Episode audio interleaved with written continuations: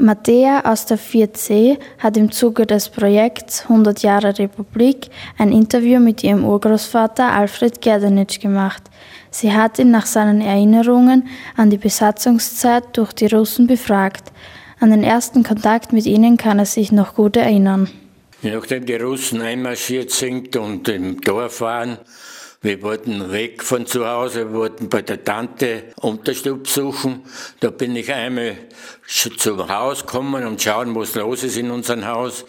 Und da habe ich doch das Haus meines Freundes besucht, der was eingerückt war. Und der Vater hat gesagt, na komm her, es dauert nicht lange, kommen zwei junge Russen daher, ja und habe mich, weil ich ein blondes Haar gehabt habe und blaue Augen, du Faschist, du Faschist. Und haben mir an die Mauer angelehnt. Ne? Und plötzlich kommt ein Knecht, der während der Nazizeit interniert war und im Ort Brauerbach bei einem Bauern gearbeitet hat und der mich kannt hat, der hat so lange gegen ihn gebeten, er soll mich doch in Ruhe lassen, ich bin ein harmloser Mensch. Ne? Sie sind dann von mir weg, sind zum Nachbar rübergegangen, das ist ein älterer Herr gewesen, mit denen umeinander gerungen und Dolmetsch hin und her und wollten seinen Ehring haben. Und weil er den nicht overgebracht hat und ihm nicht gegeben, einen Ehring, haben sie gleich erschossen, einen Kopfschuss gegeben, aus was. Anfangs waren Plünderungen keine Seltenheit. Damit nichts Schlimmeres passiert, wurde vor den Russen nicht alles versteckt. Zu Hause ist halt alles gestohlen und geplündert worden. Dummerweise haben wir alles zum Teil hinterlassen in der Meinung, wenn die Russen nichts vorfinden, ist es umso ärger. Nicht? Aber Sie haben halt das, was noch zurückgeblieben in den Fotoapparat liegen lassen, ein paar Bilder ja, und ein bisschen Schmuck und damals, das war halt dann weg. Und eines Tages auch, sagt mir meine Schwester da wieder, geh schau, was im Dorf, was im Dorf, beziehungsweise was in, in der Wohnung ist, bei uns im Haus. Und dann bin ich dort hingekommen, sind lauter Russen drin, Junge alles. Und dummerweise haben sie mich halt ausgesagt damals und haben wir beide ausgesagt. Und dort war leider das ersparte Geld drinnen. Die Schwester hat glaubt, bei mir ist sicher, statt dass es gleich bei der Tante aufgehoben hätte, ne, habe ich das aber umgetragen. Also man war eigentlich sehr naiv in dieser Hinsicht. Ne? Vor dem Einmarsch der russischen Besatzungsmacht war die Verunsicherung in der Bevölkerung groß. In Orten mit großem Widerstand waren die Folgen schwerwiegend. Zum Großteil haben die Leute schon Angst gehabt, wenn die Russen gekommen sind, haben sie sich alle verstrickt, weil es sind sehr viele Vergewaltigungen gewesen. Wenn ich zurückerinnern darf, oder was ich erfahren habe, in Horizon war ein großer Widerstand, da sind die Russen reingekommen, da haben 46 Panzer rund um Horizon abgeschossen, da war halt ein starker Widerstand, jetzt haben sie halt die Russen dementsprechend gerecht, haben die Häuser angezündet, aber das Demütige war, dass Frauen vergewaltigt haben. Da sind seinerzeit 26 Frauen schwanger geworden von den Russen. Die sind in den Heilaterwagen nach Buldorf gefahren, ins Spital. Dort haben wir halt äh, das unterbrochen, die Schwangerschaft. Ne? Das war schon eine große, große Nachteil, dass er Angst war vor den Russen. Es war, wie gesagt, in Horizont ein sehr großer Widerstand.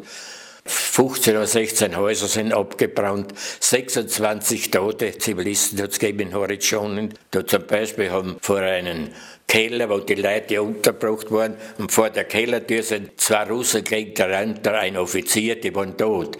Jetzt haben sie die Männer mit zwei Söhnen auf vom Keller angeschaut und zerschossen. Gegeben haben sie einen Bauchschuss. Jetzt sind die dort gewesen, die haben nicht helfen können, gar nichts.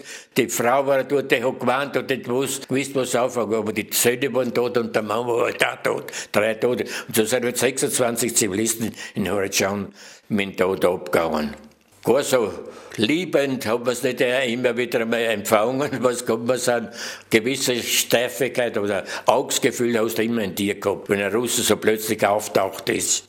Aber der kann nur so kinderliebend waren. Wenn ein Kind war, war, war die Sache ganz anders, die Stimmung. Also wenn es nur ältere Leute alleine getroffen haben. In weiterer Folge gab es von Seiten der Russen keine Übergriffe mehr und die Lage entspannte sich. Dennoch begegnete man den russischen Soldaten nicht ganz gleichgültig. Herr Gerdenitsch wurde von den Russen immer wieder zu Arbeitsdiensten eingeteilt. Dabei lernte er sie auch von einer anderen Seite kennen weil ich ziemlich abgerüstet war vom, vom Militär bzw. vom Arbeitsdienst, sind wir wieder zusammengefangen worden. Die Männer, die im Ort waren, haben wir müssen die Eisenbahn die von Rohrbach nach Lüppersdorf führt, gesprengt ist worden, haben sie uns dort ausgezahlt, haben wir müssen die Eisenbahnschienen herrichten, damit der Zug wieder nach Lüppersbach verkehren können.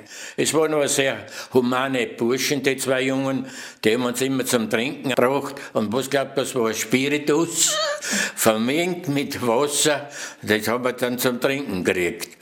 Und dann abends sind wir wieder nach Hause gekommen, aber ich möchte sagen, die Tage, die wir haben müssen bei den Russen arbeiten, sind entlohnt worden von den Russen. Die Gemeinde ist das Geld hinterlegt worden und die hat uns dann die, in Schilling oder D-Mark eigentlich auf. Nur eines Tages sind sie wieder gekommen, du, du musst da oben gehen, Ziel laufen, dort sind Russen, die machen dort die tun Lederwaren erzeugen, die brauchen dich. Dann bin ich ja, ne?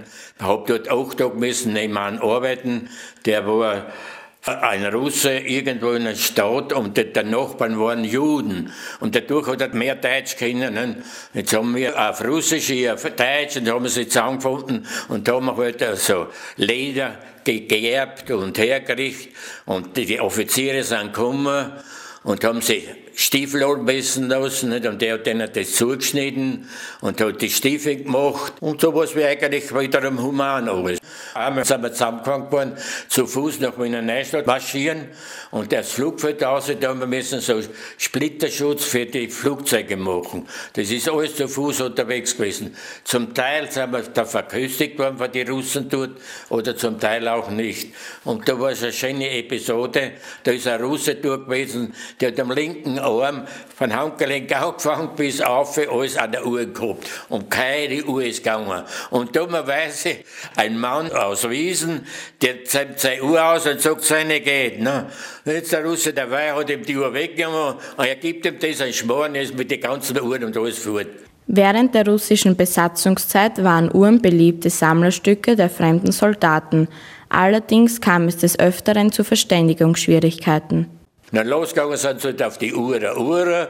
Und da ist halt auch eine Frau gewesen, das ist dann hinterher erzählt worden, eine Uhr, Uhr, die ist reingegangen in die Stuben und hat eine Uhr rausgebracht. Und zwar den Uhr, das war der Brot, Überbleibsel, das ist angesetzt worden fürs nächste Mal, dass der Brotteig sauer wird. Auch, nicht? Das war Ura. Und die Frau hat glaubt, Ura, der will der Ur, das hat sie nicht identifizieren können und hat das Ura gebraucht. Das ist wieder narrisch geworden hat die Frau verschimpft. Zum Beispiel hat er erzählt, dass ein Russe auch zu einem Uhrmacher gekommen ist und hat gesagt, die geht halt nicht die Uhr. Ne? Und jetzt macht der, der Uhrmacher auf, auf einmal zahlt er am Floh aus. Ne? Ob das eine Wahrheit war, der Witz. Auf einmal sagt er, verstehen, verstehen, Maschinist kaputt. Dafür ist die Uhr nicht gegangen.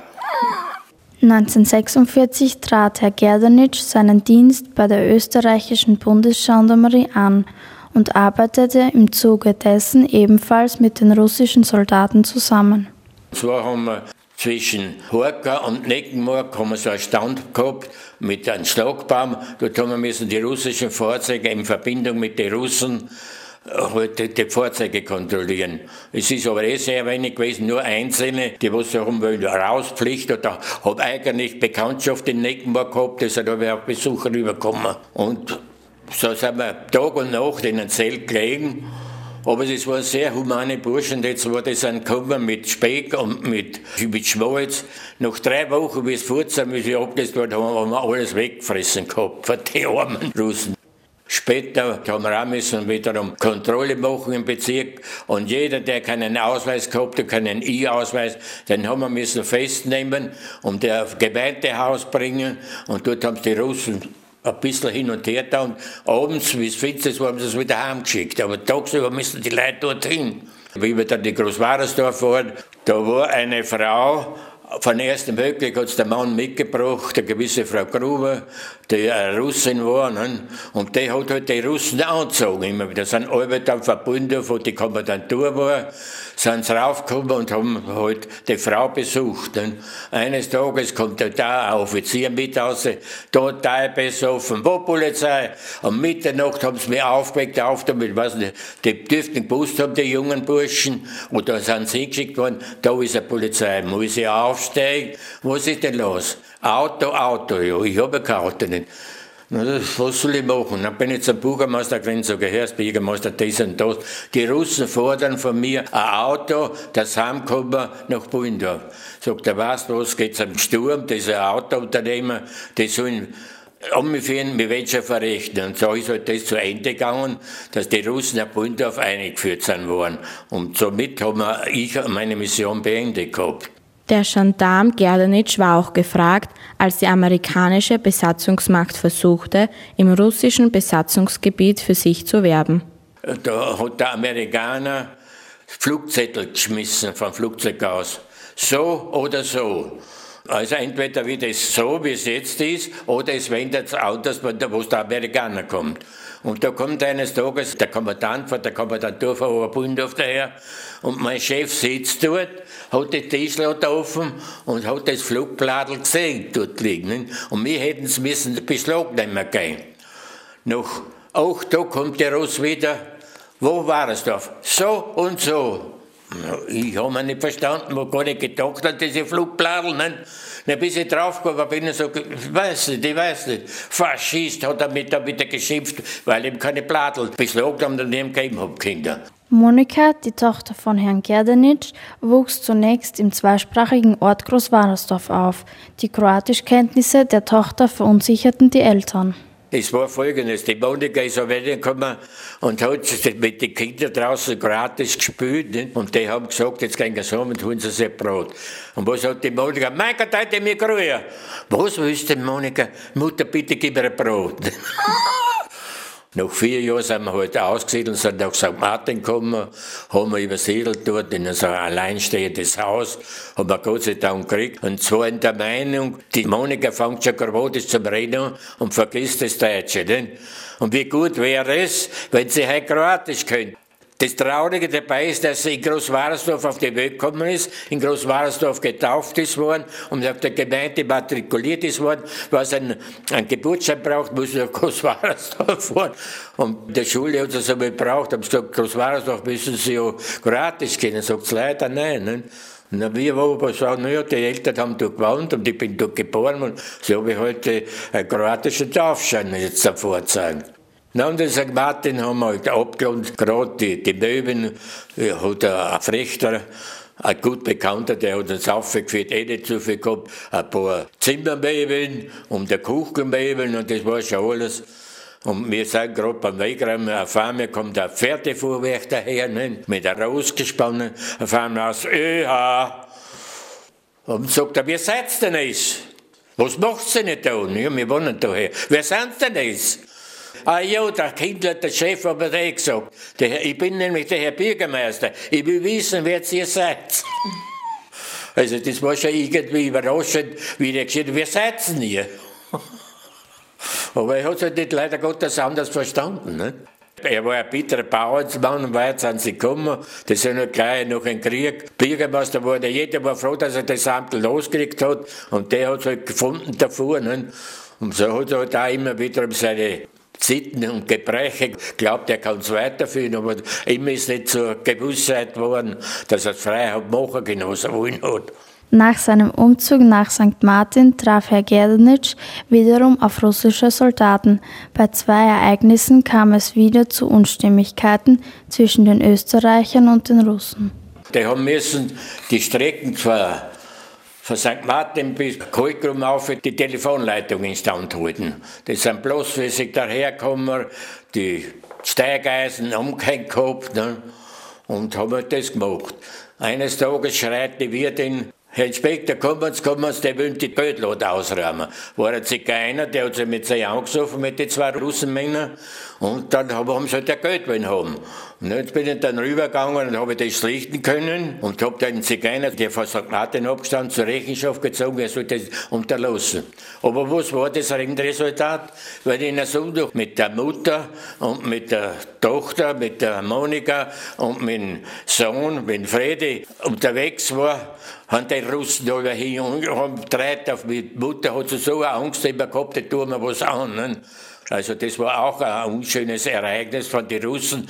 Die wollten wie weil ich den Zigeuner verboten haben, weiter zu trinken und nach Hause gehen, wollte sich irgendwie revanchieren. Auch ein weiteres Mal verursachte der Alkoholkonsum Probleme. Eines Tages eine große Unterhaltung im Gasthaus Werkowitsch in St. Martin. Na, ist alles gesungen und gesoffen, es war schon Wein geworden und sind halt auch wieder die zwei Russen hingekommen. Und die waren total besoffen. Was hat der nicht genommen? Und sein, sein automatisches Gewehr runtergegangen, hat in die Luft geschossen. Ne? Jetzt haben sie alle Leute gefürchtet. Und ein paar so Burschen, die was couragiert worden sind, hin, haben ihnen die Sachen weggenommen, die Waffen, und haben den Verschluss rausgenommen. No, und ohne Verschluss haben sie nichts machen können. Dann haben sie die ausgeteilt, die Russen. No, aber am nächsten Tag ist die Kommandantur von Bundorf gekommen und haben gesagt, wir hätten den Verschluss, sie wurden rausgegeben. Wir haben ihn nicht. Na, wohin, wohin? Und dann haben sie unseren Chef, den Herrn Kindler, er muss mitkommen auf die Gemeinde. Dann haben sie zwei Stunden dort interviewt und haben ihm immer wieder gedroht, haben sie schon was gehört von der GPU, die ist in Baden, das ist so eine, eine Stelle, also eine politisch, wo so wie politische Offiziere besetzt ist, die was die Leute vernehmen. Unter Umständen, wenn es soweit kommt, können sie eben nach Russland verschleppen. Er soll sagen, wo der Verschluss ist. Na, es hat sich so weit rauskristallisiert, dass die Burschen, die was einen Verschluss ausgenommen haben, habe ich ins Tor geschmissen, auf der Gemeinde ins Hof rein. Und der Hof war voller groß, also fast, möchte ich sagen, halb Meter hoch. Na, das Resultat war dann, dass ein bisschen der Hof, also die, das groß abgemäht werden. Und Gott sei Dank ist dort dann der, der Verschluss für das Quer gefunden worden. So haben sie dann unseren Chef wieder angelassen, der so zitternd nach Hause gekommen und sagte, jetzt habe ich wieder ein Glück gehabt. Sagt er, was die mit mir getrieben haben, nichts mehr gedroht und gedroht. Also bitte, das war eigentlich, was ich während der Zeit erlebt habe. Sonst, wir haben unsere Ruhe gehabt. Allerdings hat es verschiedene Aufträge gegeben, die wir durchführen müssen über die Russen. Da haben wir zum Beispiel müssen die ganzen Jagdleute Hausdurchsuchung machen, verbotene Waffen, die haben wir müssen beschlagnahmen und dann die Russen einbringen nach Oberbund auf die Kommandantur. Natürlich waren wir so gescheit auf der anderen Seite, dass wir gesagt haben, wir haben keine verbotenen Waffen gefunden, lauter Schrotwaffen, keine Kugelwaffen. In Wirklichkeit haben wir mit den Besitzern ausgemacht, dass wir verschwinden mit den Waffen, dass nicht mehr gesehen werden. Und so sind wir die Russen hintergangen. Ne? Und wie war der Alltag in dieser Zeit? Also mit dem Schlafen, hast du ruhig geschlafen? Ja, oder? eigentlich schon, ja. Das war eigentlich wunderbar. Ein bisschen Kinderliebe nur von Haus aus. Denn wie die Monika gekommen ist, habe ich Tag und Nacht bei mir gehabt. Bin ich heimgekommen zum Mittagessen, weil ich mir Mittagspause gehabt von 12 bis 2. Hat die Mutter schon die Hand am Mund. Pss, pss, pss, weil da ist pariert der Auge gegangen, weil die Tier gegangen, weil es ist schon raffiniert hin und her geschaut. Nicht? weil sonst habe ich nie essen können. Also ich habe mir doch gemerkt, das Endresultat war, dass es zu seiner Zeit haben so Wickelpolster gehabt, wo es heute unerkannt wird oder nicht gekannt wird, habe ich es müssen mit einer Hand halten, mit einer Hand habe ich gegessen. Und so hat es sich bei mir wohl gefühlt. Und wie gesagt, sie war sehr, sehr aufmerksam. Dann sind dann die liebe Weihnachten gekommen, da war der Frede schon da, der Frede hat gar nicht gehen können, die Monika hat unter den Arm gegriffen und ist mit ihm spazieren gegangen. Da und ins Schlafzimmer haben wir halt einen Christbaumsteig gehabt, hat so Kassen, Monika geht nicht so weit zu, es hat nicht lang gedauert, ist ein Christbaum zu, wie mit Frede auf einmal, bumm, hat einen Christbaum abgerissen gehabt. Und die Großkugeln, nicht, die waren halt kaputt. Das war eh sehr ein vager Christbaum, nicht wie was wie aufgekriegt hat man da nichts. Und Geld haben wir auch keins gehabt, so war es eigentlich nur symbolischer Christbaum, ne? aus Fichten halt. Ne? Der Lohn des Gendarmeriebeamten reichte in der Nachkriegszeit nur für das Notwendigste. Dennoch kam die Familie damit aus. Die Verpflegung in Österreich war wunderbar. Wir haben zuerst auf Marken bezogen, immer wieder so viel Fleisch, so viel Brot gekriegt.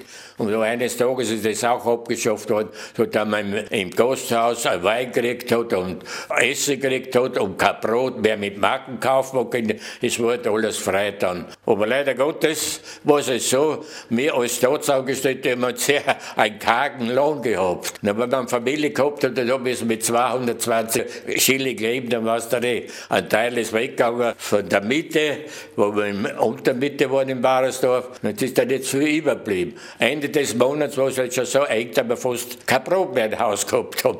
Da bin ich dann halt zum Becken hin und her und hat einmal ein Beck gesagt, sagt der Herr Inspektor, ich kann Ihnen sehr wissen, dass es Monatsende ist. Wenn Sie kein Geld nicht haben, brauchen Sie nicht sagen, Sie haben das Geldbeutel vergessen. Sie brauchen sagen, Sie wollen ein Brot. Und Sie kriegen ein Brot von mir gestundet, bis Sie wieder ein Geld kriegen. Heute streicht Herr Gerdanitsch vor allem eine Eigenschaft der russischen Soldaten hervor. Kinder lieben waren die Russen durchwegs. Es mit ein kleines Kind war, oder eines Tages bin ich heimgefahren mit dem Zug nach Rohrbach von Horizont und hab Monika mitgehabt. Und wie der Teufel hab ich nicht gedacht, da sind Russen drinnen da. Die Monika war couragiert, ist sie hin. Die haben sie aufs Schoss aufgenommen, haben sie gestreichelt, ihre Haare ihre blonden Haare. Also es hat auch friedliebende Russen gegeben. Es waren nicht alle große Schärfer, entgegenkommende. Und sie haben halt immer wieder auch das Letzte gegeben. Aber sonst könnte ich eigentlich an und für sich nichts so Nachteiliges für die Russen.